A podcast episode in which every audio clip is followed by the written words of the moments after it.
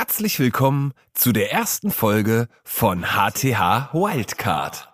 Heute mit Pfleger Ricardo. Hallo, hier ist Thomas. Wir haben eine neue Reihe HTH Wildcard heißt sie, wo wir kleine Gespräche außerhalb des normalen Podcasts veröffentlichen, die für sich stehen. Wir werden das immer mal wieder machen, vielleicht so einmal im Monat. Mein heutiger Gast ist Pfleger Ricardo Lange aus Berlin. Er wurde während der Pandemie mit kritischen Posts zum Gesundheitswesen bekannt und hat mittlerweile knapp 100.000 Follower auf Instagram. Er traf sich mit vielen Politikern wie Karl Lauterbach und Jens Spahn, die er zum Teil auch scharf kritisiert. Ricardo wurde unter anderem schon bei Gemischtes Hack thematisiert und war schon zum Beispiel bei Mickey Beisenherz Podcast Apokalypse und Filterkaffee zu Gast. Aber viel wichtiger, er ist ein super netter Kerl, der mir sofort sehr nett geantwortet hat, als ich ihn angeschrieben habe. Wir haben fast eine Stunde telefoniert und ich habe kurzerhand beschlossen, extra für ihn nach Berlin zu fahren und ihn dort zu interviewen. Bevor es losgeht, das ist eine Folge über das Gesundheitswesen und damit geht es natürlich auch um die Themen Krankheit und Tod. Also vielleicht weniger eine Triggerwarnung an der Stelle, sondern einfach nur der Hinweis, dass das jetzt nicht unser typischer, fluffiger Unterhaltungskontent ist. Außerdem sei darauf hingewiesen, dass ich wie immer einige weiterführende Links in die Beschreibung dieser Podcast-Folge gepackt habe, die sogenannten Show Notes. Und jetzt wünsche ich euch ein anregendes Hörerlebnis. So, Ricardo, super, dass es geklappt hat. Vielen ja, danke Dank. für deine Einladung. Auf jeden ja, ich Fall. danke. Ist echt mega, mega cool. Eine Frage vorweg: Würdest du, könntest du unser Bodyguard sein? Weiß nicht, könnte ich? Also, ich glaube schon. Vor allem, du könntest ja auch nicht nur die Leute krankenhausreif schlagen, sondern dann auch wieder gesund pflegen. Könnte man machen, ja. Ich war nämlich echt überrascht, dass du ja auch richtig sportlich bist, als ich mich ein bisschen echt? mit dir befasst habe. Ja. Ja, du hast ja, bist du nicht Bodybuilder oder sowas? Ja, also ich mache natürlich nicht mehr so viel Bodybuilding wie früher, ne? Also dem Alter geschuldet, bin ja auch mittlerweile 42, habe ja auch mit 14 angefangen, aber ja, ich gehe fünfmal die Woche ins Fitnessstudio noch. Und hast du dann richtig so Leg Day, Brust, also hast, ist es ja, so, ja. so Split? Ja, genau. Ah, okay. So wie klassisch die früher die Bodybuilder trainiert haben, mache ich heute immer noch. Ja. Und trainierst du alleine oder mit äh, Training Buddy? Äh, tatsächlich mit meiner Lebensgefährtin. Also ah, wir, wirklich? Ja, wir gehen gemeinsam. Das ist was, was Hazel und ich gar nicht könnten zusammen trainieren. Echt? Nee, das finde ich schrecklich. Warum? Weil es dann immer so kompetitiv wird und das finde ich so komisch. Weißt, dann kann ich irgendwie zehn Liegestützen, dann will sie zwölf machen und so. Ach so, nee, sie, sie geht ihren Trainingsweg und ich gehe Genau, meinen. das ist ganz wichtig, ja, ja. glaube ich. Nee, nee. Wir fahren gemeinsam hin und ich mhm. nehme sie dann auch wieder mit nach Hause und zwischendrin haben wir dann außer mal ein Küsschen zwischendurch. Ah ja, okay, seht ihr euch quasi gar nee, nicht. Genau. Aber Schaut ihr euch dann auch an, so vom anderen Ende des Fitnessstudios? Also, ja, ja, manchmal okay. winkt man auch vom einen. Man denkt sich so, hm, gar nicht so mhm. schlecht, was, was, genau. was der Partner da so hat. Ja, okay, geil. Ähm, ich weiß gar nicht genau, warum ich dich angeschrieben habe, ehrlich gesagt, aber du bist immer mal wieder so in meiner, in meinem Feed aufgeploppt, in meiner Timeline. Du bist mhm. sowas wie Deutschlands bekanntester Pflegeinfluencer, das könnte man sagen, oder? Ich mag dieses Wort Influencer nicht. Ja, aber es ist, halt, es ist wie Content Creator, das ist halt so ein genau. Kackwort irgendwie. Aber genau, aber, so aber es ist so ein man. schöner Sammelbegriff. Genau. Niemand kann sich was drunter vorstellen, man muss sich dann auch nicht festlegen. Aber jeder weiß, was ihr meint. ja. genau. Was steht denn in deiner Steuererklärung? Pfleger einfach ganz normal. Genau. Und die Nebeneinkünfte, wie, wie, also ich will jetzt nicht zu nahe treten, aber wie rechnet man die dann ab? Also kann man da, gibt's da einfach. Also mittlerweile, du meinst, wenn man jetzt als Influencer genau. mal eine Mark verdient? Genau. Äh, die, als Kleingewerber. Wenn einfach. du jetzt zum Beispiel eine Story machst, machst, wo du sagst, ähm, Fatih ist Platti, das Shirt vom Online-Shop von Hazel und Thomas ist mega geil. Ja. So, wie würdest du das abrechnen? Als Content Creator. Als Content Creator. Genau, so ist Und hast du da so ein spezielles äh, Maximum an Budget, was du verdienen darfst, um in einer gewissen Steuerklasse zu bleiben oder so? Oder ist es egal? Nee, wenn du ist ja selbstständig. Mhm. Also ich habe mich irgendwann mal selbstständig machen müssen, ne? Weil natürlich, mhm. wenn du mal, äh, ich habe ja auch ein Buch geschrieben und so, und das sind ja alles Dinge, die du nur machen kannst, wenn du irgendwie eine Selbstständigkeit äh, vorweisen kannst. Und dann entweder du bist im Kleingewerbe noch, dass du dann gewisse Steuern nicht zahlen musst, oder du bist drüber. Aber nach oben end. Also du kannst mir gerne so viel äh, Werbebudget für dein T-Shirt äh, geben, das wäre alles möglich. Ja. ja, du bist ja nicht so, wie sagt man, stationär an einem Krankenhaus oder in einer Pflegestation, sondern du wirst so dazu gebucht irgendwie, oder? So ist so eine, so eine Zeitarbeitsfirma oder so. Genau, also ich bin in der Zeitarbeit tätig. Mhm. Ähm, ist erstmal für viele negativ behaftet, weil ja das so viel mit Sklaventum gleichgesetzt wird. Das klingt immer so nach Ausbeutung. Ausbeutung ja. Genau, ist tatsächlich auch im realen Leben so. Aber Im Pflegebereich eben nicht, weil da ist der Fachkräftemangel so hoch, ähm, dass wir als Pflegekräfte in der Zeitarbeit mehr Geld verdienen als die festen Ach, Angestellten, aber nicht für die gleiche Arbeit, sondern natürlich für die erhöhte Flexibilität. Das muss man dazu sagen, weil oftmals das ja durcheinander gebracht wird. Mhm. Aber die buchen uns dann da überall, wo Personalmangel ist und wir gehen dann hin und retten den Kliniken quasi den Hintern. Musst du dann immer wie auf Bereitschaft sein? Nee, also ich habe einen Dienstplan, den ich schreibe, den reiche ich meiner Firma ein und meine Firma gleicht dann die ähm, Anfragen der Kliniken mit, mit den Dienstplänen der Mitarbeiter ab und guckt, wer noch nicht verbucht ist, wer an dem Tag auch Dienst hat und dann aber ich springe auch mal ein. Also wenn jetzt mal eine Klinik einen Wunsch hat, sagt, du, wir, haben- wir finden Samstag zum Beispiel, äh, habe ich's gemacht, äh, wir finden niemand, dann sage ich, okay, komm, dann klär ich da mit meiner Firma gehe auch mal hin. Aber ansonsten habe ich einen festen Dienstplan, ja. Ah ja, krass.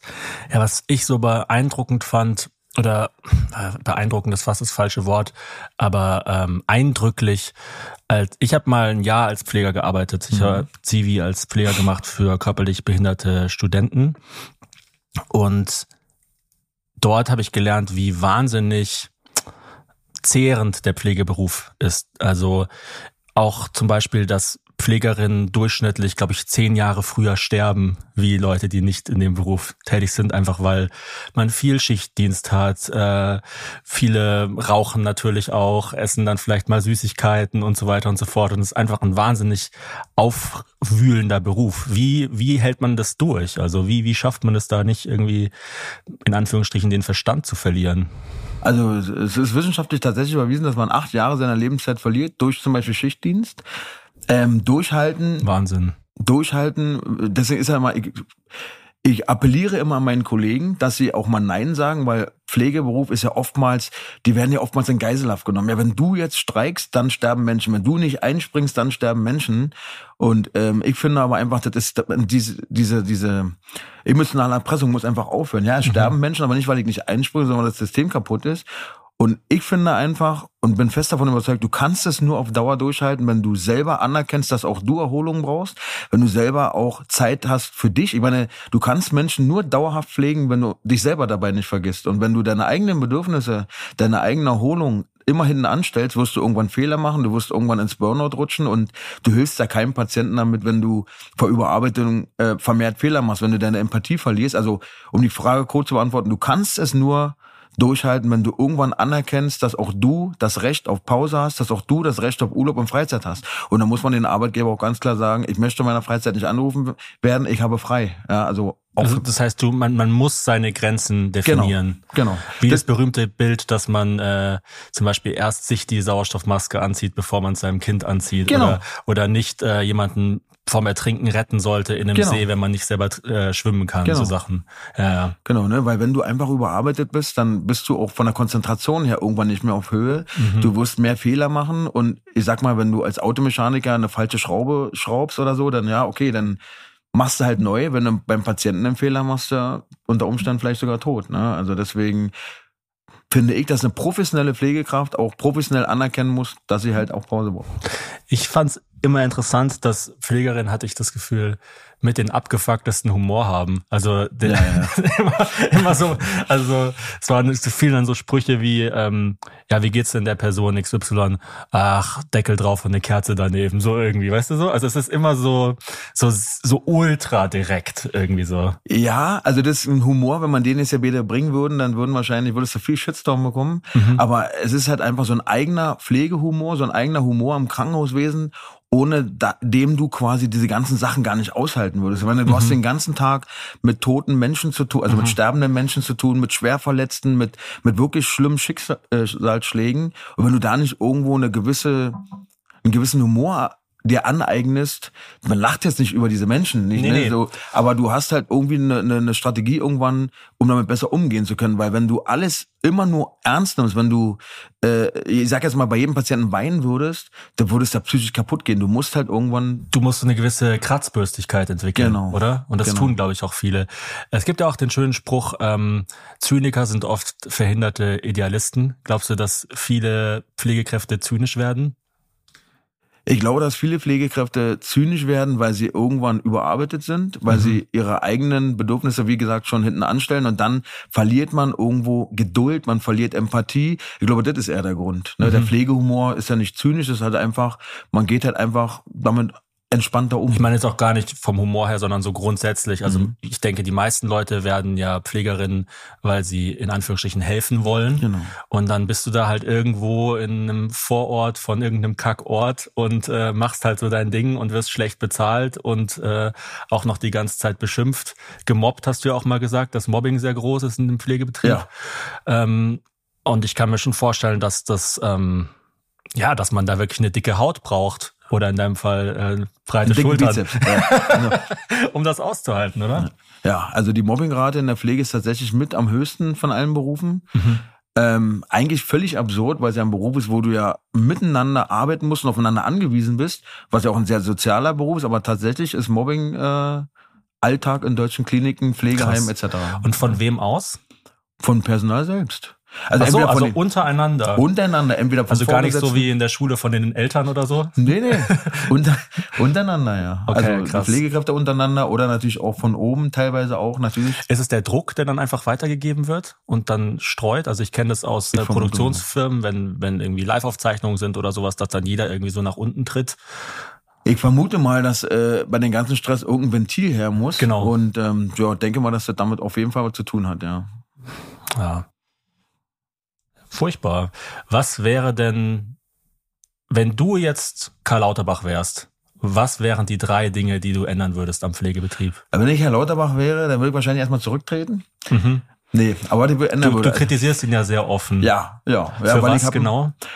Also äh, Herr Lauterbach ist, ähm, also er er fässt viele Themen an, bringt sie nicht richtig zu Ende. Ich habe ihn selber auch schon kennenlernen dürfen. Ähm, mir kommt es manchmal so vor, als wenn er nach außen immer gut dastehen will, aber guck mal, ich war, war zum Beispiel bei ihm, äh, nachdem er, ich hatte mal einen Shitstorm nach Anne Will und hat sich dann für mich positioniert und äh, dass er mit mir zusammenarbeiten will, so nach dem Motto. Und ich lasse mir dann nicht locker und habe es dann irgendwann mal geschafft, neben ihm zu sitzen, habe ihn persönlich getroffen und habe dann einen Brief mitgenommen von Kolleginnen, die wussten, dass ich dahin gehe, ihm den geschrieben habe, was ich verbessern soll und so weiter. Da waren auch ein paar Sachen noch wegen der Corona-Prämie, die einige von uns immer noch nicht bekommen haben. Und er hat mir mehrmals versichert, er wird den Brief beantworten. Er hat am Ende noch gesagt, Herr Lange, vergessen Sie nicht den Brief, das ist so wichtig und so. Das ist jetzt über ein Jahr her, der hat den Brief bis heute noch nicht beantwortet. Und ich stehe auch in Kontakt mit seinem Pressesprecher per WhatsApp, habe ihn mehrmals daran erinnert, dass er doch bitte an den Brief denken würde, weil ich mein Wort gegeben habe, in dem Glauben, dass Herr Lauterbach sein hält.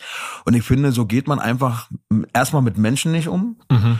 Und ähm, wir wissen beide, Herr Lauterbach würde den Brief nie persönlich beantworten, sondern es würde irgendeine Mitarbeiterin machen. Es wäre also gar kein Problem, das mal zu machen, aber es interessiert ihn einfach nicht. Und das ist für mich einfach eine Kritik, das macht man einfach nicht. Und dann auch die ganzen Sachen, ähm, ja, die er nicht zu Ende denkt, Genau. Ja, ich fand bei der Recherche spannend, dass ich das Gefühl hatte, du findest Armin Laschet besser als Karl Lauterbach. Armin Laschet? Ja, Wieso? weil du so in höchsten Tönen von Armin Laschet gesprochen hast. Echt? Weil du ihn mal beim Wahlkampf getroffen hast Ach und er so nett zu dir war und auch wirklich witzig, hast du gemeint. Also im Wahlkampf war er nicht nett, da mhm. war er eher angespannt und gestresst, mhm. da war er wirklich, da, da sah er wirklich kaputt aus. Ich habe ihn da mal getroffen und dann habe ich ihn zur Bundespräsidentenwahl getroffen, wo ich eingeladen und delegiert mhm. worden bin. Und da war der tatsächlich ähm, sehr entspannt, sehr freundlich. Also du hast gemerkt, dass der Druck einfach weg war. Ah ja. So, da war der wirklich, ich war völlig überrascht, wie entspannt er und wie, wie, wie, wie strahlend er da war und mhm. nicht mehr so verbittert. Mhm.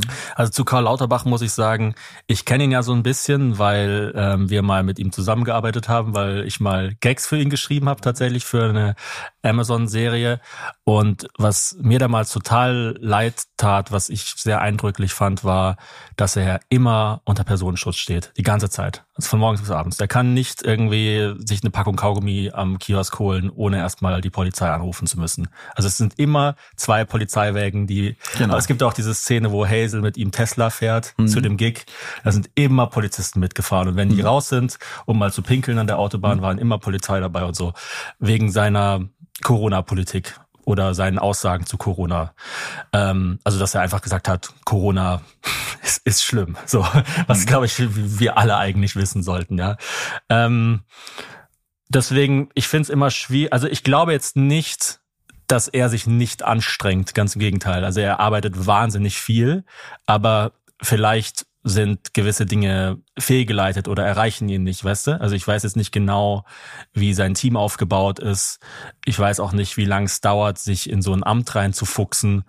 Aber ich kann mir gut vorstellen, ich hatte jetzt schon länger keinen Kontakt mehr mit ihm, dass er sich schon anstrengt, aber ähm, dieser Beruf halt einfach nicht leicht ist und natürlich ich kann mir vorstellen, dass die Politikbranche genauso wie die Entertainmentbranche auch ein bisschen abgefuckt ist. Also, dass man sich da mal schnell irgendwie zwei Jahre nicht meldet, obwohl man es eigentlich versprochen hat. Gut, aber also weißt du, du, hast es ja bestimmt schon erlebt, auch in der Entertainment-Branche, dass Leute ihr Wort nicht halten, in Anführungsstrichen. Oh, das passiert regelmäßig. ja, dass, dass man einfach, dass man Leute kennenlernt, die sagen irgendwie, ah, ich habe was, ich kann mir so viel mit dir vorstellen, ich habe was ganz Spezielles für dich und so, und dann sieht man sie nie wieder danach. Das Problem bei der Entertainment-Branche ist, dass äh, immer sehr aktuell alles ist es wird alles groß thematisiert. Man, man, also oftmals schafft man gar kein Interesse der Bevölkerung durch eigen, eigene Recherche, sondern man nutzt vorhandenes Interesse und reitet den Gaul so, bis, bis genau. er zusammenbricht. Es geht immer das, nur darum, Wellen genau. zu erkennen und dann möglichst lange zu reiten und möglichst äh, viel daraus zu ziehen. Kann ich dir eine super Story erzählen? Caroline Kebekus ist bestimmt ein Begriff. Ja, klar. Kenne ich auch, würde ich auch als Freundin bezeichnen. Ja. Aber kannst du gerne. Aber da kannst du gerne mal schon Gruß bestellen. Ja. Äh, es ist noch gar nicht, also da wo James Bond, der James Bond Film rauskam, kurz mhm. vorher wurde ich dann von ihrer vor zwei Jahren ungefähr, glaube ich. Genau, äh, keine Zeit zu sterben hieß der Film und die wurde von ihrer Produktionsfirma mehrfach angefragt, äh, für ihre Sendung, die wollten so einen Pflegefilm drehen, ne, um, um für Pflege aufmerksam zu machen, haben mir erklärt, wie wichtig es ist und dass ich da unbedingt dabei sein müsste, um mich selber zu spielen. Also da war, mhm. da war jemand dabei, der James Bond spielte, Jan, der, Jan von der Weide hat äh, mhm. James Bond gespielt und so. Super Comedian. Ja, ja, der ist echt ein cooler Typ. Und ähm, ich habe dann gesagt, okay, ich habe zwar keinen Urlaub, aber okay, wenn euch das so wichtig ist, habe zwei unbezahlte Tage freigenommen. Das heißt, also ich habe meine Firma angerufen, hatte keinen Urlaub mehr, habe auf Geld verzichtet, musste dann nicht arbeiten, bin dann nach Köln gefahren, neun Stunden, habe dann mehrere Stunden diesen Film gedreht, bin dann wieder acht, neun Stunden nach Hause gefahren, völlig kaputt, hatte noch einen Arzttermin verschoben und jedenfalls an dem Tag, wo das ausgestrahlt werden sollte, habe ich allen Bescheid gesagt, habe ja mittlerweile auch eine große Reichweite in den Medien, also mhm. in, in, in den sozialen Medien, aber auch meine Familie, Freunde, Arbeitskollegen, wir saßen alle vor dem Fernseher und das, die Sendung lief und lief und irgendwann war sie zu Ende und dachte ich mir, äh, alle haben mich gefragt, Ricardo, was war da los? Dann habe ich mich an die Produktionsfirma gewendet, habe hab ich mich im Tag geirrt und da wurde mir eiskalt gesagt, naja, Thema Pflege ist momentan nicht so relevant, deswegen haben wir es, hat es nicht in die Sendung geschafft. Dann habe ich gesagt, naja, Pflege ist ja immer relevant. Also nur weil jetzt gerade Corona im Sommer nicht so bei euch präsent ist, ist ja trotzdem im Krankenhaus die Hölle los. Aber wenigstens hättet ihr mir ja Bescheid sagen können, ne, dann hätte ich den Leuten absagen können. Das ist ja schon peinlich. Und da wurde wirklich am Telefon gesagt, wer ich denn wäre, dass man mir jetzt extra absagen müsse. Ah, und da habe ich gesagt, ey Leute, ich bin für euch extra nach Köln gefahren. Mhm. Und das ist halt so, was mir nicht gefällt, dass halt, wenn die Medien dich brauchen, wenn die Medien, Medien ein Thema brauchen, dann bist du der Mann. Klar. Und danach Komm, jetzt gerade irgendwie Israel, Shahak genau. Shapira, bei dem laufen wahrscheinlich die Leitungen genau. heiß und äh, drei Jahre wollte niemand was von ihm wissen. So gefühlt, keine Ahnung. Ja, die Medien vergessen halt leider, ne? Also mhm. viele. Das viele ist das Problem halt, sag ich mal, an Emotionalismus. Es werden immer schnell mhm. Emotionen erzeugt und zum genau. einen klingen Emotionen dann immer ab genau. und zum anderen gibt es natürlich dann auch immer Gegenemotionen. Vielleicht in dem Kontext die Frage, glaubst du, dieses Klatschen für Pflegekräfte war im Nachhinein eher gut oder eher schlecht? Also war es eher so, dass man jetzt das Gefühl hat, ah, ich habe ja viel für die Pflegekräfte getan, ich habe ja geklatscht und dann ist das Thema im Kopf so durch? Oder war es so, dass es eine Aufmerksamkeit geschafft hat? Also es hat schon kurzzeitig eine Aufmerksamkeit geschafft, aber am Anfang war ich ziemlich angepisst, mhm. ne, weil die Leute haben auf der einen Seite geklatscht zur mhm. Wertschätzung für unsere Arbeit mhm. Und auf der Arbeit aber selbst haben sie unser Desinfektionsmittel geklaut, mhm. haben das aus den Desinfektionsmittelspendern rausgenommen, haben teilweise Wasser nachgefüllt, man nicht gleich gemerkt, dass es geklaut war. Die haben uns die Masken geklaut. Da war ich dann natürlich schon ähm, im Zwiespalt und hat mich auch wirklich genervt, weil wenn, wenn ihr uns wertschätzt, der macht doch so eine Scheiße einfach nicht. Aber heute muss ich ganz ehrlich sagen, muss ich so ein bisschen relativieren, weil woher sollen die Leute da draußen wissen, wie ernst es um um die Pflege steht, auch um unser Gesundheitswesen. Denn wenn immer alles so ein bisschen unter den Teppich gekehrt wird, ja, es sterben Menschen, weil kein Personal da ist. Also es gibt Untersuchungen, die das ganz klar zeigen. Ähm, es gibt äh, äh, genug Menschen, die einfach sterben, weil kein Personal da ist, aber es wird ja nicht so an die Öffentlichkeit getragen. Ähm, wir Pflegekräfte verschleiern den Personalnotstand, indem wir immer einspringen. Ja, wir suggerieren, ja, ist alles in Ordnung, es geht ja irgendwie noch. Nee, es geht nicht mehr, weil wenn die Pflegekräfte überarbeitet sind, ähm, wie gesagt, äh, mehr Fehler machen, Menschen sterben, weil einfach, ja, Dinge einfach untergehen und wir aber immer weitermachen, immer dabei helfen, dass irgendwie so noch, dass es irgendwie doch noch geht, suggerieren wir ja nach außen, ey, Leute, ist zwar scheiße, aber wir kriegen es noch irgendwie hin. Dabei ist dieser Punkt längst überschritten. Das mhm. ganze. Gesundheitswesen funktioniert nur noch, weil die Leute über 200 Prozent mehr machen, als wie sie eigentlich können und müssten laut mhm. Arbeitsvertrag und so weiter und so fort. Und ähm, deswegen, woher sollen die Leute es draußen besser wissen?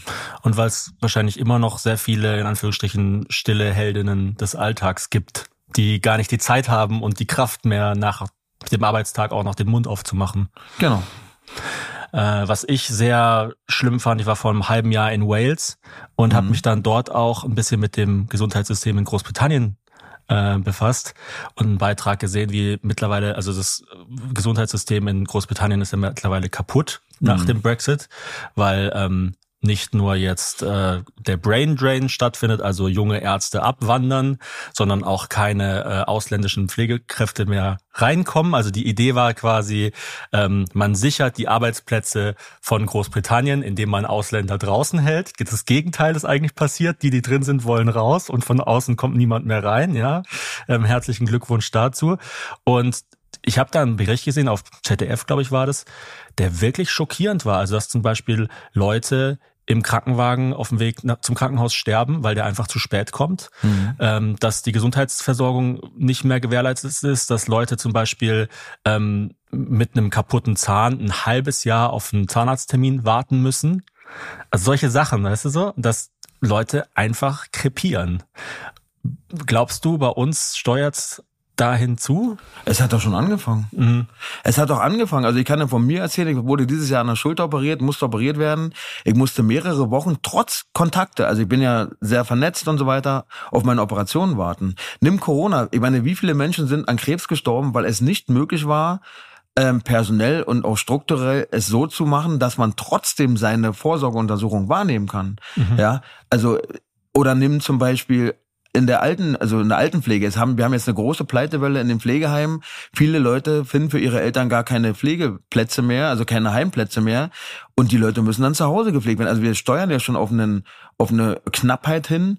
Und ähm, ja, und wie gesagt, und dann hast du halt teilweise auch manchmal nicht genug äh, Plätze in Kliniken, wo zum Beispiel ein Herzkatheter stattfindet, der wird dann erst einen Tag später dahin gekarrt oder so. Also viele Komplikationen passieren einfach, weil man zu lange warten muss. Weil es reicht ja schon, eine Klinik meldet sich von der Leitstelle ab und der Krankenwagen kann nicht mehr die Klinik anfahren, sondern muss weiterfahren. Mhm. Bei einem Herzinfarkt, bei einem, bei einem Schlaganfall ist jede Minute, die du länger fahren musst, immer mit Komplikationen verbunden, ist immer damit verbunden, dass das Outcome, also die, dass die Genesung danach beeinträchtigter ist. Also umso länger du mit einem Schlaganfall durch die Gegend fahren musst, desto schlimmer oder schlechter ist natürlich auch das Ergebnis danach. Und es ist erst der Anfang. Wir haben jetzt eine sehr überalterte Generation in der Pflege. Es gibt Stationen, da arbeiten ganz, ganz viele Leute, die mittlerweile 50, 60 Jahre alt sind. Wenn die jetzt demnächst in Rente gehen, dann entsteht so ein Riesenloch, was man ja erstmal stopfen muss. Und wir haben ja jetzt schon zu wenig Pflegekräfte. Ja, ich fand es doch irre. Vor zwei Monaten oder so habe ich meine Medikamentendosis erhöht. Ich nehme so Psychopharmaka mhm. und äh, die Dosis, die ich brauchte, gab es nicht mehr bei der Apotheke. Mhm. Und dann musste ich halt ähm, die doppelte Menge an niedriger dosiertem mhm. nehmen. Und dann habe ich so gefragt, ja, warum gibt's das denn nicht mehr? Das gab's doch noch vor einem halben Jahr. Mhm. Und dann hat die Apothekerin einfach so gesagt, ähm, ach, das ist gerade einfach ein Lieferengpass. Und dann habe ich gesagt, ja, ist der jetzt nur in Köln oder in ganz Deutschland? In ganz Deutschland.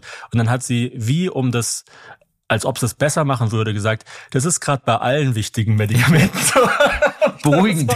ah, cool. Und ich habe jetzt wirklich, und ich meine, es ist schrecklich, das sagen zu müssen, aber wir kriegen im Januar unser zweites Kind. Mhm. Und ich habe vor einem Monat oder so zu Hazel gesagt, schreib mir eine große Liste, was mhm. wir alles so brauchen, also Bepanthen, ja, ja. bla bla. Und dann, wir haben einen Hamsterkauf dann gemacht. Ja. Wir haben einfach groß eingekauft, weil ich nicht der Idiot sein will, der dann auf einmal dasteht und äh, kein, was ist ich, ähm, Ibuprofen hat weil es, weil es einfach nicht mehr gibt. Ich hatte letztens, weil du Kinder ansprichst, es gibt ja auch einen ganz großen Lieferengpass immer wieder von ähm, Fiebersäften, äh Quatsch, äh, Antibiotikasäften für Kinder. Genau. Und habe ich letztens äh, in Social Media von einem, einem Arzt ein Video gesehen, der wirklich um Hilfe gebeten hat. Die hatten ein Kind mit Borreliose, also nach Zeckenstich, und musste mhm. Antibiotika nehmen. Und das gab's nicht. Ja, ja. Er konnte dieses Kind nicht behandeln, weil es dieses Antibiotikum nicht gab. Mhm. Und wir reden hier von Deutschland. Mhm. Ja, äh, das ist für mich fassungslos. Und der Medikamentenmangel ist ja nicht auf einmal da, sondern der hat sich ja äh, schon angedeutet, auch schon Corona. Wir haben in Corona Sachen gemacht, die darfst du ja keinem erzählen. Wir haben, es gibt ja so Spritzenpumpen, ne, wo mhm. gewisse Medikamente permanent laufen, die den Blutdruck aufrechterhalten, die die Narkose bei beatmeten Patienten äh, machen und so. Und diese Spritzen, da ziehst du das Medikament auf Mhm. Und wenn die Spritze alle ist, schmeißt du weg und nimmst eine neue mit einem neuen Medikament. Wir haben teilweise in Kliniken, die keine Spritze, weil es gab es einfach nicht, mussten wir diese Spritzen mehrfach verwenden. Ist einfach ah, hygienischer Super-GAU. Und es gab auch äh, oftmals äh, gewisse Narkosemittel nicht, dass wir auf andere ausweichen mussten, die natürlich Narkose machen, aber andere Nebenwirkungen haben und so weiter. Also wir haben teilweise in den Kliniken ähm, Medikamente äh, mit polnischem ähm, na, wie sagt man, Beipackzettel, ja, mhm. was ja eigentlich gar nicht zulässig ist, weil du musst ja immer lesen können. Also es gibt einen akuten Mangel und den schon lang. Und ich frage mich, warum man da nicht endlich mal was macht. So wie in den Bars, wo man dann in die guten Flaschen den billigen ja. Fusel reinschüttet. Ja, die Medikamente sind ja gut, ne? Aber, ja. aber ich sag mal, manchmal, es gibt ja so viele Medikamente, manchmal musst du eben doch mal nachlesen, wie war denn die das mal, wie musst du das auflösen oder so. Ähm, ich kann jetzt Kind polnische Schrift lesen, ja. ja. Aber jetzt mal, jetzt muss ich ja wirklich mal die Frage stellen, ja. Du bist ja auch Vater jetzt und so. Mhm. Wo ist der Aufschrei der Leute? Wenn du sowas siehst, dass nicht mal Kinder schon mehr ähm, so betreut werden können, wie es eigentlich sein sollte, dass man auf dem Flur liegen muss, was ja eigentlich nicht sein darf. Wo ist der Aufschrei der Leute? Ich glaube, die also, Leute wissen zum Teil gar nicht, was sie fordern sollen die können sich eine bessere Zukunft zum Teil gar nicht mehr vorstellen. Aber warum? Das warum ist ja wie, wie, wo ist der Aufschrei, wenn es um äh, die Ungleichverteilung von Reichtum geht? Das ist ja genau dasselbe. Ich glaube, die Leute haben einfach keine Visionen mehr. Aber, aber wo, aber die Vision und die Vorstellungskraft ist doch da, wenn ein Flug ausfällt, der nicht pünktlich in den Urlaub fliegt. Da geht's doch. Da mhm. gehen die Leute auf die Barrikaden. Die, die, die Medien sind voll, wenn die Fluggesellschaft streikt. Ich glaube, das Thema Ausbeutung ist einfach zu allgegenwärtig? Also ich weiß es nicht genau. Ich habe jetzt auch keine Antwort mhm. darauf. Mhm. Aber es ist natürlich eine gute Frage, auch vielleicht für die Hörerschaft. Ich weiß nicht, warum man sich dann immer nur dann mit den Sachen beschäftigt, wenn sie einen direkt betreffen. Und, und selbst dann äh, versucht man halt einfach nur zu überleben und dann geht's halt irgendwie weiter. Und dann vergisst man es wieder. Und dann vergisst man es wieder. Genau. Ja. Und all meine Berührungen, vor allem in Köln in den letzten zwei, drei Jahren mit dem Gesundheitswesen, waren immer so, dass es hieß, entweder du wartest ein halbes Jahr oder du zahlst 500 Euro. Ja, Magenspiegelung. Entweder sie kriegen morgen einen Termin, den müssen sie komplett selber bezahlen, oder sie warten ein halbes Jahr. Jetzt, ich habe äh, Psychotherapie, rechne ich als Coaching ab. Mhm. Ja, und äh, zahle ich quasi einfach so. Mhm. Und wenn ich es als Coaching abrechne, dann kann ich es noch irgendwie, weil ich selbstständig bin, äh, von der Steuer absetzen. Aber es ist nicht mehr möglich, die normalen Systeme anzuzapfen und von denen versorgt zu werden. Und woran liegt's? Weil es im Gesundheitswesen nur um Profit geht. Ja, natürlich. Und das ist für mich auch so ein völliges Unding. Wie kann es denn sein, dass meine Krankenversicherung, also gesetzlich oder privat, darüber meine Krankenversicherung ist übrigens nicht mal schlecht. Die TK, die ist nicht schlecht. Ja, also aber wie kann es, wie kann es sein, dass, dass mein Versicherungsstatus darüber entscheidet, wie schnell mir geholfen wird? Mhm. Also ich habe ja selber, man sieht es vielleicht äh, jetzt hier, Hautprobleme seit Corona, ob es von den Masken kommt. Ich, ich dachte, du sagst sagen. ich bin selber gesundheitlich angeschlagen. nee, nee, ich bin tatsächlich auch selber gesundheitlich angeschlagen. Hautprobleme? Gefühlt eine Sekunde geschlafen die letzte Nacht, aber erzähl weiter. Ja, ja, ich bin total und Matsche. Ich habe Hilfe gebraucht, wirklich, weil es letztes Jahr so dermaßen entzündet war mhm. von einem Hautarzt. Du kommst nicht ran. Ja. Und da habe ich gesagt, okay, ich bezahle selber, na, dann kannst du morgen kommen. Ich konnte den nächsten Tag hingehen. Ja. Hab dann selber bezahlt äh, weil mir gar keine andere Wahl blieb. Aber die Möglichkeit, das Privileg, es bezahlen zu können, hat nicht jeder. Und ich finde einfach, dass wir, es machen ja so viele Länder vor. Es, warum hat man nicht eine Versicherung, die alle haben? Also, dass man quasi nicht mehr unterscheidet zwischen privat und gesetzlich und also, ich, also mein Wunsch wäre, dass wirklich medizinische Entscheidungen wieder zum Wohle des Patienten getroffen werden und nicht danach, wie viel Geld diese einbringt. Also ich kann mhm. dir aus Erfahrung sagen, es ist nicht immer der Fall, aber sehr oft werden medizinische Entscheidungen danach getroffen, ähm, wie viel Geld sie bringt. Also mhm. es geht schon los, dass Chefärzte Bonus, hohe Bonuszahlungen bekommen, wenn sie zum Beispiel eine gewisse Anzahl an Operationen erfüllen. Mhm. Wenn ich eine neue, also wenn ich eine Hüft-OP bekomme, dann möchte ich die, weil ich sie brauche und nicht, weil der Chefarzt dann ein Tausender mehr auf dem Konto hat. Und das ist der, einfach der falsche Anreiz, den man durchsprechen muss. Und da kommt Herr Lauterbach wieder ins Spiel. Herr Lauterbach weiß, wie es läuft. Also wenn er da sagt, das weiß er nicht, dann kann ich mir das nicht vorstellen, dann, dann lügt er, weil das weiß jeder, der sich damit auseinandersetzt. Und da müsste man Riegel vorschieben. Wie kann es denn sein, dass äh, auf der einen Seite unsere Krankenkassenbeiträge ins Unermessliche steigen, dass es immer teurer wird? Wir haben jetzt die teuerste Sozialversicherung aller Zeiten. Und im gleichen Atemzug gibt es Klinikkonzerne, die ihre Aktionäre bedienen. Das, wo Millionen aus den Beitragstöpfen rausgeholt werden und einfach in den Taschen von anderen landen und dann wird gesagt, wir haben nicht gut genug Geld. Wie, wie kann ich das glaub, sein? Die Idee ist immer, dass ähm, Privatpatienten noch die Leute sind, die ähm, kleine Arztpraxen am Leben halten. Genau, das ist ja, aber überleg mal, es sind, kannst du ja mal googeln, es sind ungefähr zehn Prozent der Versicherten in Deutschland Privatpatienten. Mhm. Wenn es zehn Prozent möglich ist, 90 Prozent mhm. zu kompensieren, auszugleichen, dann, dann stimmt doch das hinten ja, und vorne nicht. Vorne. Und übrigens ist es auch für die Privatpatienten teilweise äh, ja, scheiße. Scheiße. Ja. Weil, also ich war bis 25 oder so privat über meine Eltern versichert, mhm. weil die beamtet sind, verbeamtet. Und da war es immer so, ich habe zum Beispiel immer schon Probleme mit meinen Zähnen gehabt. Und die Zahnärzte haben immer gesehen, wenn ich reingekommen bin, äh, wie sind sie denn versichert? Und dann habe ich immer schon gesehen, wenn sie gesehen haben, privat, ah, ja, so, ah, genau. dann machen wir was ganz Spezielles. Genau.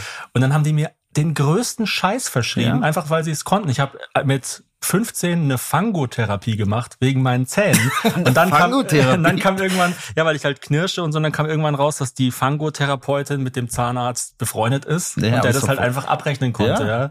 Also völlig schwachsinnig und wahrscheinlich wäre meine medizinische Versorgung, zumindest was die Zähne anbelangt, besser gewesen, wenn ich einfach ja. normal ordentlich ja. behandelt worden wäre ja. und mir nicht einfach irgendein mittags Tango, abends Fango Crap verschrieben geworden wäre. Das, was ein Kassenpatient, ich sag's jetzt mal vereinfacht und plump dargestellt, aber was ein Kassenpatient zu wenig bekommt, mhm. bekommt der private Patient zu viel. Genau, genau, das genau das meine so. ich, genau. Ja, was können, wenn, wenn jetzt Leute das hören und sagen, oh Gott, oh Gott, oh Gott, das klingt ja alles total furchtbar. Was ähm, könnte denn eine Vision sein für die Zukunft und was können Leute, also jeder von uns ganz konkret machen, um das Gesundheitswesen in Deutschland besser zu machen? Also was, oder anders ausgedrückt für die erste Frage, welches Gesundheitssystem weltweit könnte man sich denn zum Vorbild nehmen? Also ich glaube, dass die skandinavischen Länder da schon sehr weit vorne sind. Also Dänemark macht zum die Beispiel. Scheißstreber, die machen aber alles ja, richtig. Gell? Ja, ne, ob sie alles richtig machen. Aber guck mal, Dänemark zum Beispiel macht viel mehr in Prävention. Mhm. Ja, also deren Ansatz ist, dass möglichst gar nicht erst so viele Leute pflegebedürftig werden. Und ich meine, sind wir mal ehrlich, wir Deutschen und das werde ich wahrscheinlich auch wieder mich unbeliebt machen, aber wir treten unsere Gefü äh, Gesundheit teilweise mit Füßen. Ich meine, äh, für Rauchen, Alkohol, da wird richtig Kohl ausgegeben, wenn du dann aber mal so ein Fitnessstudio-Abonnement verkaufen willst. Ich war ja mal Fitnesstrainer. Ah nee, also 20 Euro im Monat, nee, das ist mir zu teuer. Nee, aber 150 Euro für den Fuß. Ja, die, die Deutschen versichern ihr Auto besser als ja, ihren zum Körper, Beispiel. zum Beispiel. Ich würde mir wünschen, wenn du mir eine Sache, äh, wenn du mich fragst, wie wir unser Gesundheitswesen besser machen können, äh, ist es vielleicht eine nicht ganz passende Antwort, aber ich würde mir wünschen, dass wir uns alle mehr mit dem Thema Tod auseinandersetzen mhm. und auch überlegen, was würden wir wollen, weil es glaubt man nicht, wie oft Menschen auf einer Intensivstation liegen, denen man nicht mehr helfen kann. Ja, zum Teil, weil Profit gemacht werden soll, aber sehr oft auch, weil es keine Patientenverfügung gibt. In Deutschland kann ein Haustier würdevoller sterben als so mancher Mensch. Mhm. Weil wenn es dem Hund nicht gut geht, und du ihm nicht mehr helfen kannst, dann kriegt er die Schlafspritze völlig schmerzfrei, darf er dann gehen. Und ich kann dir sagen, du hast teilweise auf den Intensivstationen Menschen, den kannst du nicht mehr helfen, aber es soll noch alles gemacht werden.